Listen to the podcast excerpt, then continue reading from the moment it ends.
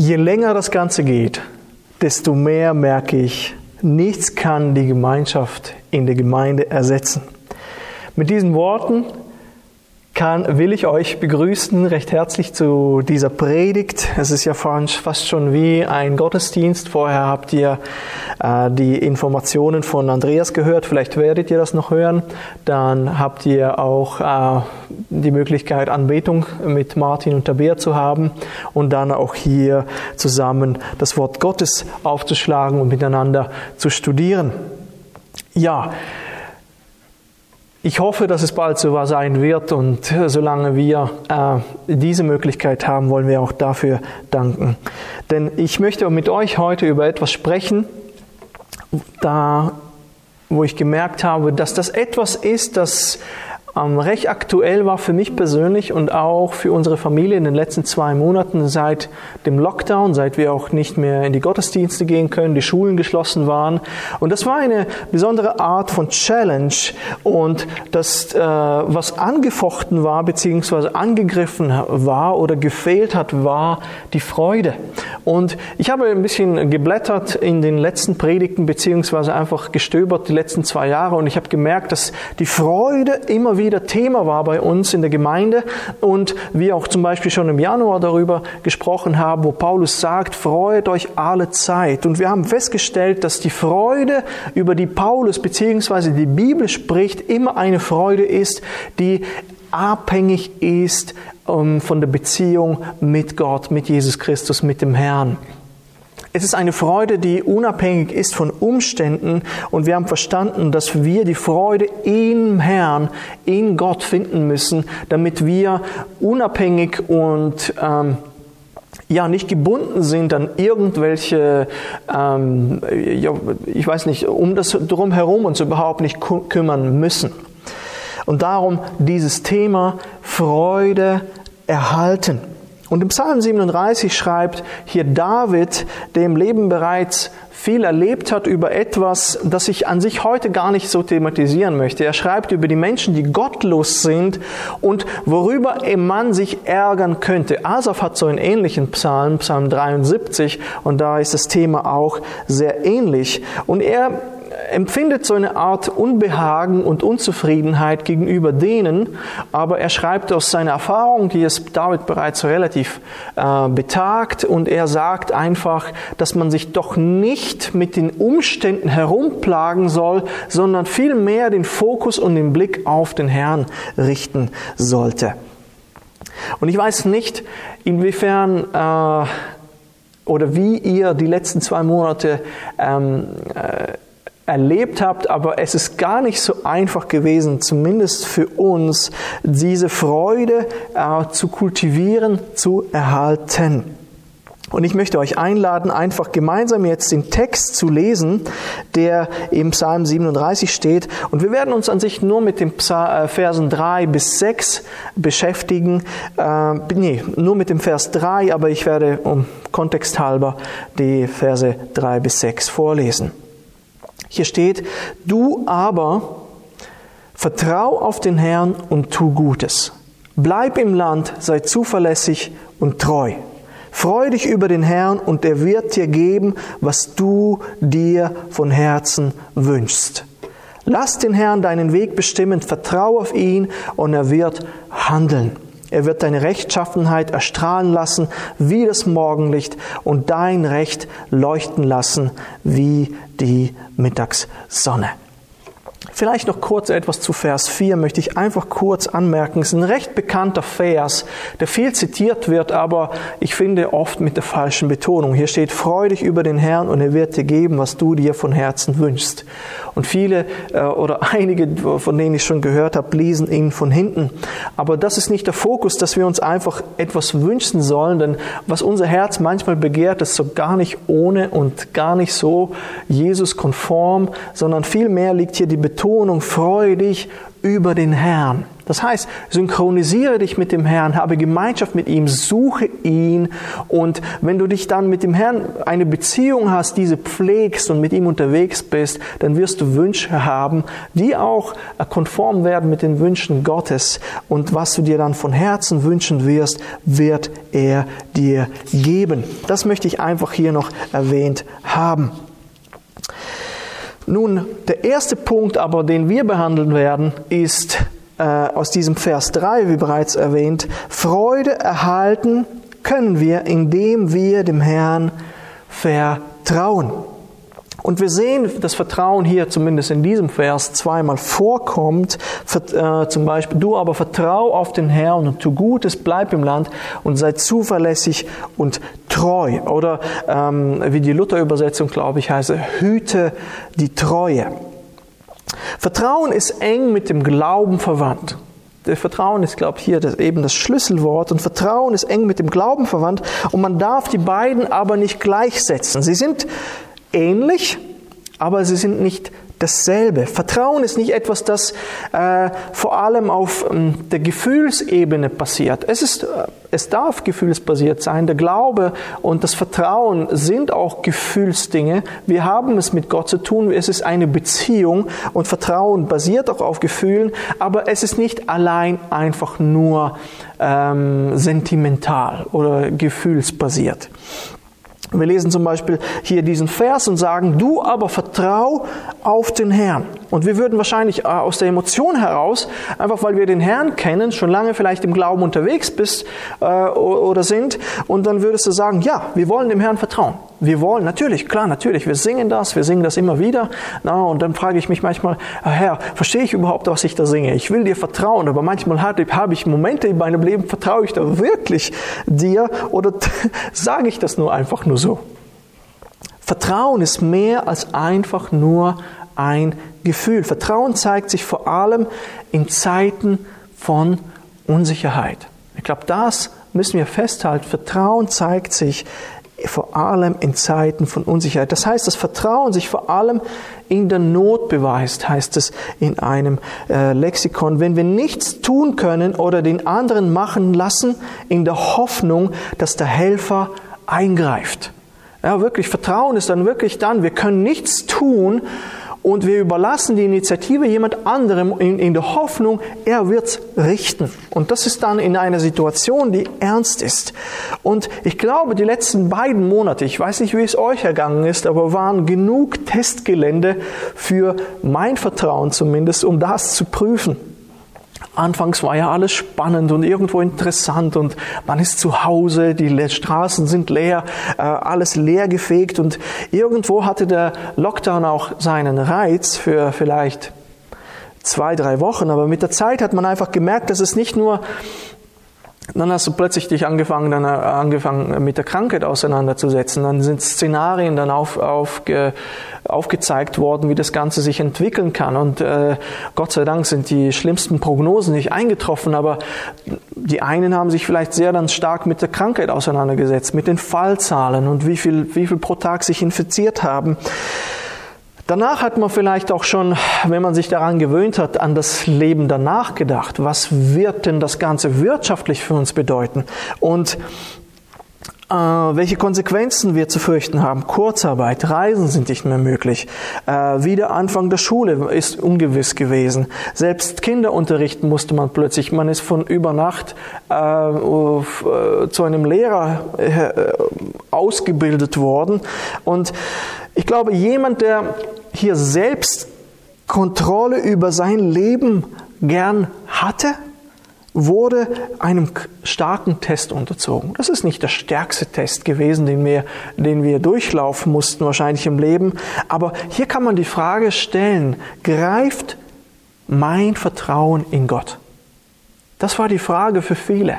Greift mein Vertrauen mit Gott? Hier macht Gott etwas mit uns. Gott ist mit uns und er ist mit uns auch in dieser Bredouille.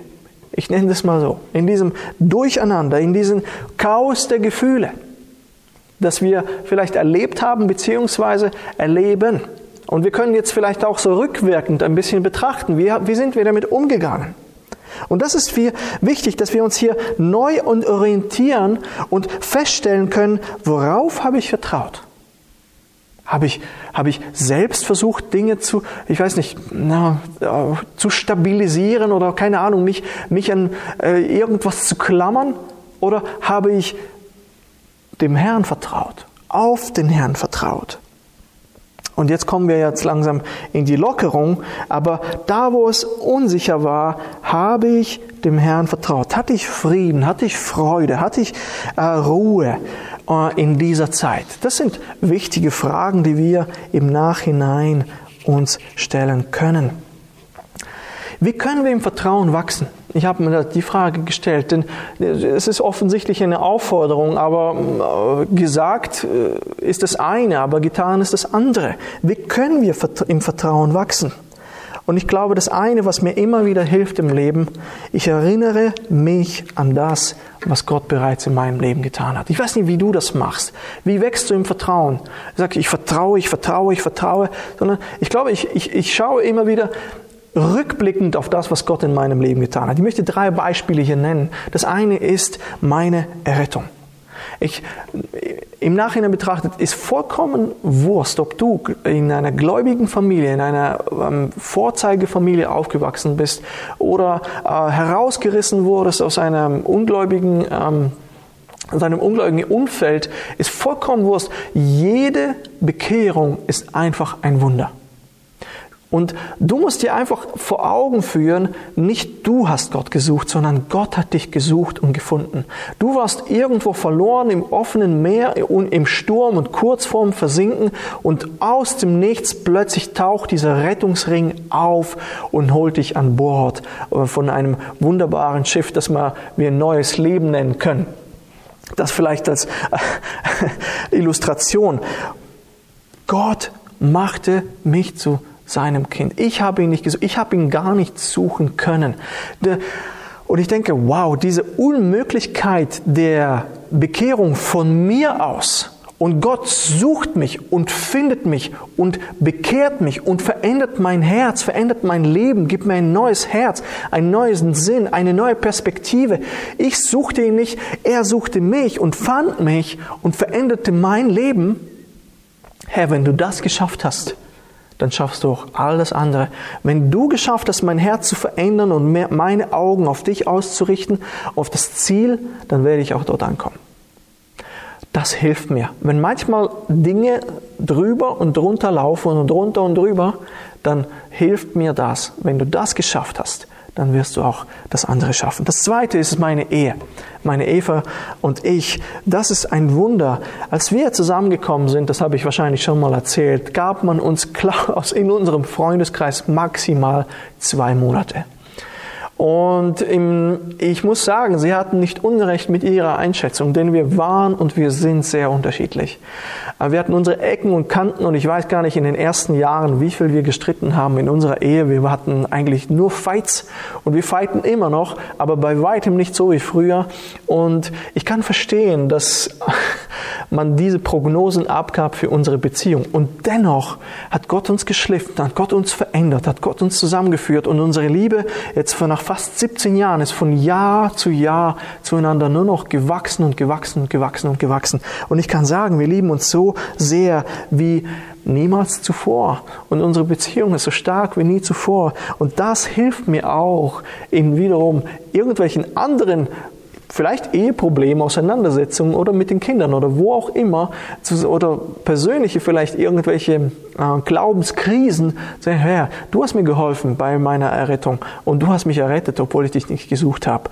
Wow, ich kann dir vertrauen. Ich kann dir vertrauen, weil du meine Ehe äh, zigfach ähm, gerettet hast und uns zusammengeführt hast und uns zu wunderbar uns liebenden Menschen gemacht hast also nicht, dass wir von uns aus wunderbar sind, sondern einfach, dass wir, dass wir wirklich zueinander so passen, obwohl wir immer noch sehr unterschiedlich sind von unserem Wesen. Und ich möchte überhaupt nichts dort äh, missen in dieser Beziehung. Und dann auch das dritte, was ich gesagt habe, ich habe drei Beispiele. Meinen schwersten Momenten war der Herr da, obwohl mich zum Teil alle verlassen haben. Ich denke gerade an meine Bekehrung. Äh, da wusste ich nicht einmal, ob meine Familie je mich wiedersehen wird, äh, wollen wird. Und auch ähm, ja, fast alle meine Freunde haben sich von mir losgesagt äh, wegen dem Glauben, weil ich so konsequent den Weg gegangen bin. Und hier merke ich auch, der Herr hat mich, mir geholfen. Die Beziehung zu meinen Eltern ist besser denn je. Es war nie besser und auch hat mir der Herr neue Freunde gegeben. Der Herr ist treu. Der Herr ist treu und er sagt, vertraue auf mich. Wie können wir im Vertrauen wachsen? Ich denke, das ist ein Schlüssel, indem wir an das zurückdenken was der Herr für uns getan hat in unserem Leben. Und wenn du neu im Glauben bist, und ich hoffe, dass du deine, dein, äh, deine Errettung von Jesus Christus äh, abhängig gemacht hast, dass du gesagt hast äh, eines Tages, Herr, ich bin chancenlos vor dir, ich bin wirklich äh, ein Sünder, eine Sünderin und ich kann nicht vor dir bestehen. Und ich merke, wie mich diese Last erdrückt, dann, dann wisse eins, Du kannst jederzeit zu Jesus kommen, der die Sünde am Kreuz besiegt hat, Satan am Kreuz besiegt hat und, ähm, und ein weißes Blatt Papier mit null Anklage, null Anschuldigung dir geben kann, wo nichts mehr zwischen ihm und dir stehen wird. Deswegen äh, lege dein Vertrauen, wirf dein Vertrauen nicht weg, sondern vertraue in das Werk von Jesus Christus am Kreuz, dass er für dich starb, damit du ein neues Leben haben kannst. Nimm ihn an als deinen persönlichen Erretter. Und dann wirst du auch genauso diese Erfahrungen machen können. Und wenn du neu bekehrt bist, dann, dann schaue nach links und rechts auf die Geschwister, die du kennst, die du aus der Gemeinde kennst, höre ihre Zeugnisse, beziehungsweise höre die Zeugnisse von David oder von anderen äh, Helden der Bibel und lerne auch aus diesen Beispielen. So kannst du im Vertrauen wachsen. Und das hilft dann, das hilft dann, Freude zu haben, auch in dieser Zeit. Freude erhalten, indem wir auf den Herrn vertrauen. Ja, unser Vertrauen wird getestet. Es wird, er wird getestet, wir haben Ängste, wir haben vielleicht eben daheim Konflikte gehabt, wie vielleicht haben wir in unserer Ehe in diesen letzten zwei Monaten äh, Streitigkeiten gehabt, wie vielleicht in 20, 30, 40 Jahren nicht davor und gehen durch Schwierigkeiten hindurch, äh, die, die wir noch nie so erlebt haben. Ja, äh, aber du kannst sagen, Herr, ich vertraue dir. Ich vertraue dir, weil du für mich immer gesorgt hast. Du hast gesorgt. Ich weiß, jetzt, jetzt, jetzt, jetzt ist der Sturm in dieser Corona-Zeit über uns hereingebrochen. Die Familie ist nicht mehr so, wie sie war. Äh, vielleicht habt ihr es ganz anders erlebt wie wir. Wie gesagt, es war nicht schlimm, aber wir mussten wirklich kämpfen und wir mussten wirklich auch auf dieses Vertrauen, das wir in den Herrn hatten, zurückgreifen. Und ich, ich hoffe, dass du nicht vergessen hast, dass der Herr alles immer unter Kontrolle hat und für dich, für deine Familie, für deine Ehe, für deine Arbeit und äh, für dich persönlich habe ich schon gesagt, sagt, immer sorgen wird. Werfen wir in solchen Momenten unser Vertrauen nicht weg. Versinken wir auch nicht im Selbstmitleid. Lernen wir, lehnen wir das ab, dass das, dass das Negative uns verschlingt. Petrus sagt, dass wir unsere Sorgen auf den Herrn werfen sollen. Genau das müssen wir auch tun, damit sich Jesus darum kümmern kann. Erinnere dich noch einmal an all das, was er dir Gutes getan hat. Das singen wir. Es gibt ja dieses Lied, äh, vergiss nicht, was er dir Gutes getan hat. Vielleicht willst du an dieser Stelle mal einfach mal pausieren den Luxus haben wir in der Predigt äh, am Sonntag, wenn wir dann live dabei sind, können wir das nicht tun. Ich kann nicht verharren in eine Position und dann werdet ihr, könnt ihr das mal rekapitulieren, was gerade alles gesagt wurde. Aber hier kannst du vielleicht pausieren und, und beten, äh, so etwas formulieren wie, Herr, ich vertraue dir. Hilf mir das zu tun, was in deinen Augen richtig ist und greife nach mir, wenn ich anfange, meinen Halt zu verlieren. Wenn ich plötzlich merke, oh, das Chaos ist ausgebrochen in unserer Ehe, bei mir persönlich, ich, ich bin, habe komplett den, den Draht zu dir verloren oder was auch immer. Und wenn die Umstände zu einem Sturm werden und ich nicht sehen kann, sorge du für klare Sicht. Herr, ich möchte dir vertrauen, hilf mir, den Fokus zu behalten, denn ich weiß, dass du in meinem Leben schon so vieles gedreht, verändert hast und tu es doch bitte auch weiterhin. Und der Herr verspricht dann uns, auch nicht allein zu lassen. Josua 1,5 ist ein Vers, der auch im Hebräer 13,5 steht drückt es wunderbar aus. Ich will dich nicht verlassen und von dir weichen. Und wenn du in dieser Phase äh, dich noch nie so erlebt hast, du in deinem Glauben dich noch nie so schwach gefühlt hast, dann wisse, dass der Herr niemals von dir weicht. Ich will dich nicht verlassen und nicht von dir weichen. Ja, denn die Alternative wäre, sich selbst oder dich selbst, sich selbst zu überlassen. Das ist keine Alternative. Uns selber mit unseren Sorgen zu beschäftigen und selber uns aufzufressen und mit der Wut, mit dem Streit, mit dem Scheitern, mit der Angst, mit den Sorgen. Geh zum Herrn und vertraue du ihm. Vertraust du dem Herrn, vertraust du Gott. Und, ähm, und wie gesagt, du kannst jederzeit pausieren und einfach sagen, Herr, stärk du mein Vertrauen. Ich möchte dir vertrauen. Ich möchte nicht mit negativen, wie David da sagt, er beschreibt eine recht negative Geschichte und einen negativen Umstand. Er sagt, ja, vertraue auf den Herrn in dieser Zeit. Tun wir das wirklich. Das zweite ist, ähm, und das ist wiederum derselbe Vers, Freude erhalten, indem wir Gutes tun.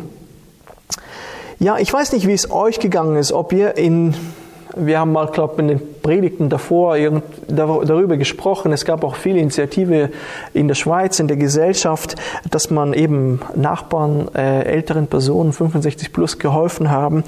Und ob wir in der Nachbarschaft etwas tun konnten, wir haben festgestellt, dass es, wir konnten etwas tun, aber es war relativ schwer, beziehungsweise waren die Leute relativ gut versorgt. Wir haben doch in unserem Land eine gute Vernetzungen, äh, familiäre und auch sonst gesellschaftlich, Nachbarschaftshilfe funktioniert sehr, sehr gut. Ähm, wenn ihr am Sonntag, jetzt gerade am Vormittag, die Predigt hört, äh, dann können wir etwas Gutes tun. Ich möchte das gerade einfach kurz einschieben, obwohl ich da angefangen habe mit, äh, mit den Nachbarn. Wir können aber als Gemeinde heute einen Gebetsspaziergang haben. Sonntag, den 17. Äh, und zwar zwischen 15 und 17 Uhr gibt es einen Doodle, beziehungsweise es wurde äh, im, ähm, in der WhatsApp-Gruppe aufgeschaltet. Können wir hier im Habis-Areal parkieren und dann äh, blockweise loslaufen. Also man, es können sich bis zu drei Personen pro Block, also zum Beispiel zwischen 15 und 15 und 15 eintragen und dann können wir spazieren. Bitte Abstand eben einhalten, nicht mehr als fünf Personen pro Gruppe und dann einfach äh, dem Crocky nachlaufen und, und denselben Weg wieder zurück. Äh, dieser Crocky wurde auch ähm, aufgeschaltet in der WhatsApp-Gruppe, beziehungsweise wurde es schon vor zwei Wochen durchgegeben. Und was können wir da tun, Gutes? Wir können einfach laufen und beten und bewegt das in eurem Herzen, was euch bewegt. Und wenn wir dann einander begegnen, dann können wir einander begrüßen, aneinander vorbeilaufen und dann auch füreinander beten. Das ist etwas, was wir Gutes tun können als Gemeinde diesen Sonntag. Hier möchte ich aber bei dem auch äh, noch einige Sachen sagen. Ähm, Worauf wir uns konzentrieren mussten in den letzten zwei Monaten, ich habe ja von der Familie erzählt, ist wirklich auch zu Hause konkret Gutes zu tun. Wir haben gemerkt, wir müssen füreinander sorgen, wir müssen nacheinander schauen, mehr als sonst. Einfach weil die Umstände doch außergewöhnlich, ungewöhnlich waren. Es, es gab mehr Konflikte, es gab mehr Auseinandersetzungen und vielleicht, ich, ich weiß noch, dass einige von euch auf uns zugegangen sind, oh, Homeschooling, das ist, ihr, da, ihr seid da daheim, für euch ist es kein Problem. Und das war wie ja und nein. Einerseits hat sich nicht viel geändert, aber es kamen zwei Kinder dazu mit, äh, mit dem Homeschooling, die das Homeschooling kannten aber wir haben gemerkt, dass das doch eine rechte Herausforderung ist, wenn man permanent immer zu Hause ist und dann man nicht raus kann. Und die, äh, Eva zum Beispiel, uns geht sehr, sehr gern spazieren und wir müssen dann neue Wege, neue Routen, neue Möglichkeiten. Und irgendwie hast du gemerkt, ein Tag spazieren, zwei Tage spazieren, sieben Tage spazieren, 15 Tage spazieren. Das, das sorgt für gewisse Spannungen eventuell manchmal. Und ich kann euch sagen, dass es für uns nicht immer einfach war. Auch wenn wir äh, Homeschooler sind, weil wir dennoch viel eben daheim bleiben mussten. Und wir sitzen nicht täglich daheim. Äh, und muss, ich musste wirklich darüber nachdenken, wie wir besser miteinander auskommen. Wie, was können wir einander Gutes tun? Und ich habe gemerkt, wie der Herr mich in die Pflicht genommen hat und sagt, okay, denke jetzt aktiv nach und Eva auch, äh, wie wir einander suchen und finden können, wie wir einander dienen können. Wir haben dann auch Familiensitzungen zum Beispiel gehabt miteinander und dann auch äh, Dinge gesucht, die wir miteinander und ähm, tun und unternehmen können. Tut Gutes. Tut Gutes.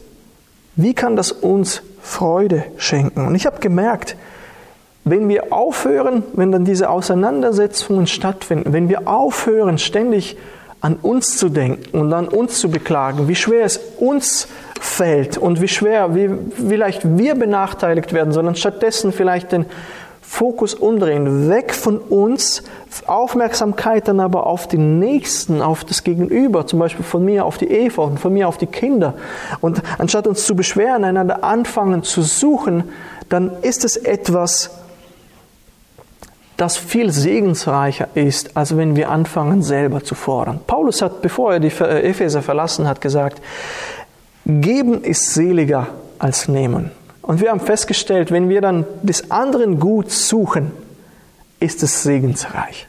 Ist es segensreich. Es geht dann nicht um uns, sondern um das, was dem anderen dient. Und das ist immer seliger, als eben zu fordern, was, was, was uns zusteht, was wir haben wollen.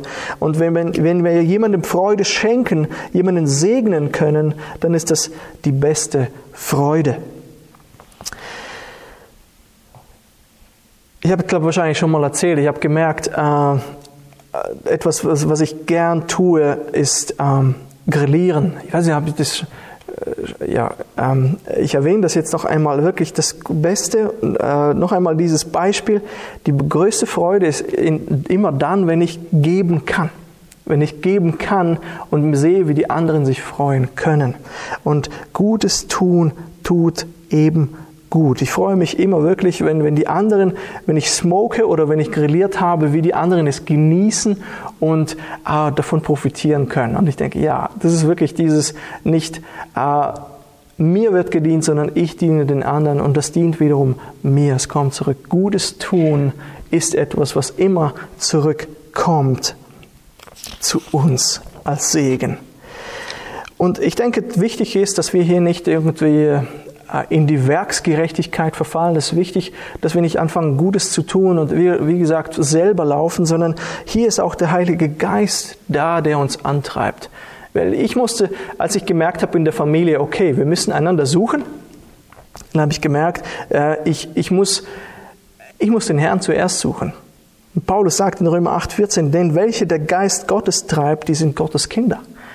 Herr, hilf mir durch den Heiligen Geist wirklich meiner Familie zu dienen in dieser schwierigen Phase, wo wir ja, wie, äh, wie die Hühner permanent zusammen sind und, und hilf du mir wirklich und sei du der Motor, wie der Easy vielleicht in dieser, in dieser Predigt mit dem Elektrovelo, mit diesem Pedalet, Pedalet erzählt hat, dass man eben, du fängst an zu beten, du fängst an, äh, Dinge zu bewegen und der Herr treibt uns dann an. Der, diejenigen, die Kinder Gottes sind, wo vom Geist Gottes getrieben sind, die sind Gottes Kinder. Und ich denke, ja genau, ich fange an zu beten, ich fange an, den Herrn zu suchen und er hilft mir dann äh, Gedanken zu haben und dann auch in die Tat umzusetzen und Gutes zu tun. Ich denke, das ist wichtig, dass wir immer geleitet und geführt sind durch den Heiligen Geist. Sonst wird es mühsam, wenn wir selber laufen und tun. Es wird gesetzlich und es wird äh, mit der Zeit überhaupt keine Motivation dann geben.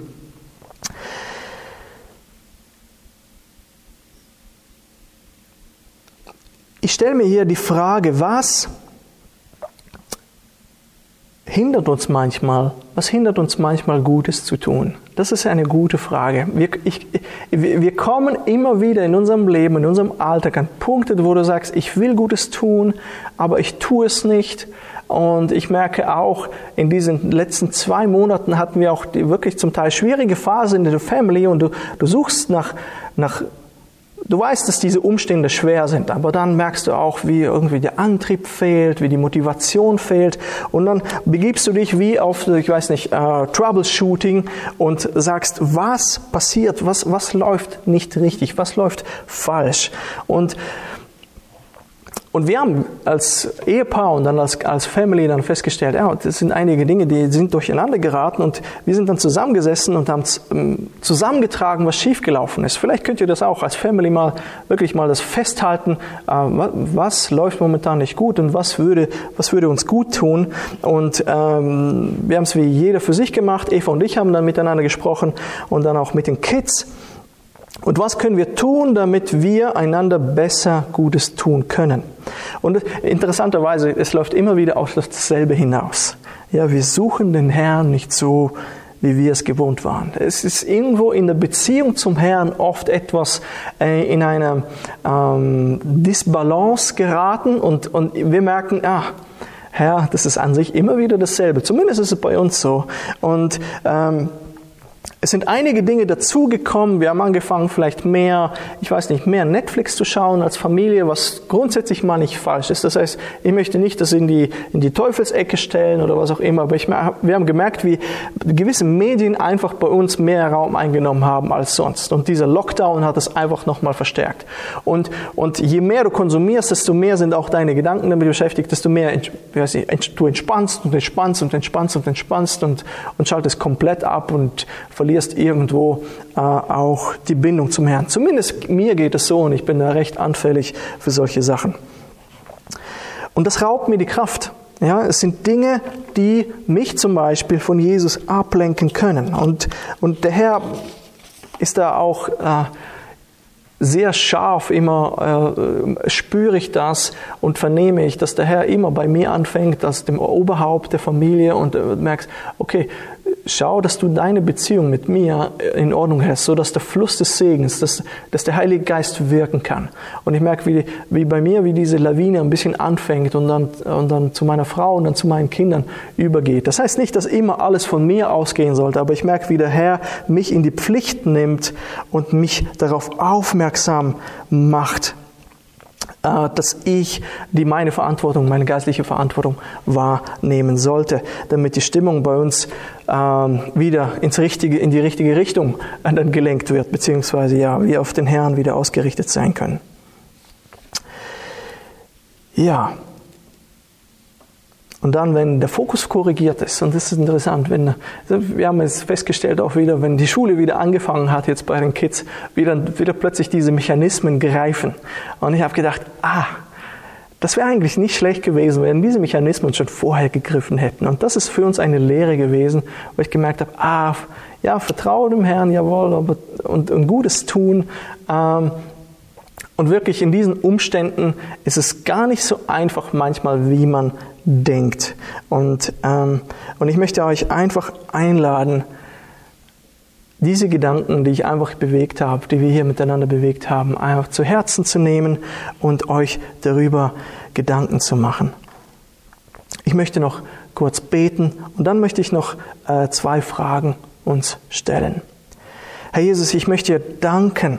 Ich möchte dir danken, dass wir ähm, uns immer auf dich verlassen können. Wir können uns zu 100% auf dich verlassen. Du sagst, vertrau auf den Herrn und tu Gutes.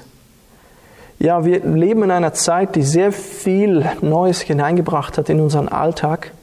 Und es, unser Glaube wurde wirklich aufs Testgelände oder unser Vertrauen wurde aufs Testgelände geführt und äh, wurde so ein bisschen ja, auf den Prüfstand gelegt, gestellt, wie auch immer.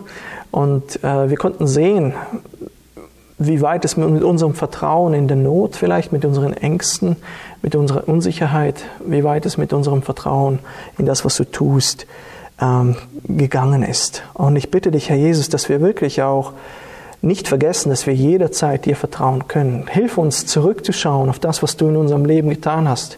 Ich habe gesprochen von meiner Ehe, von meiner Bekehrung und von meinen schwierigsten Momenten in meinem Leben und ich weiß, dass du immer, immer geholfen hast. Und so wirst du auch weiterhin uns tragen in jedem Moment. Und selbst wenn der Krieg ausbrechen sollte, du wirst uns tragen. Wenn wir alles verlieren würden, du wirst dafür sorgen, dass wir durchkommen, dass wir bewahrt werden. Vor allem geistlich werden wir bewahrt werden. Dafür danke ich dir, Herr Jesus. Und bitte hilf uns auch, Gutes zu tun.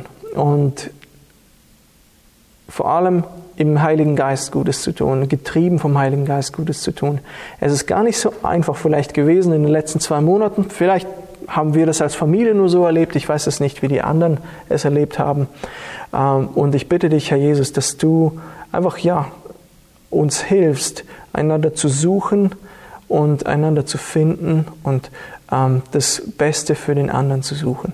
Danke dir dafür. Amen.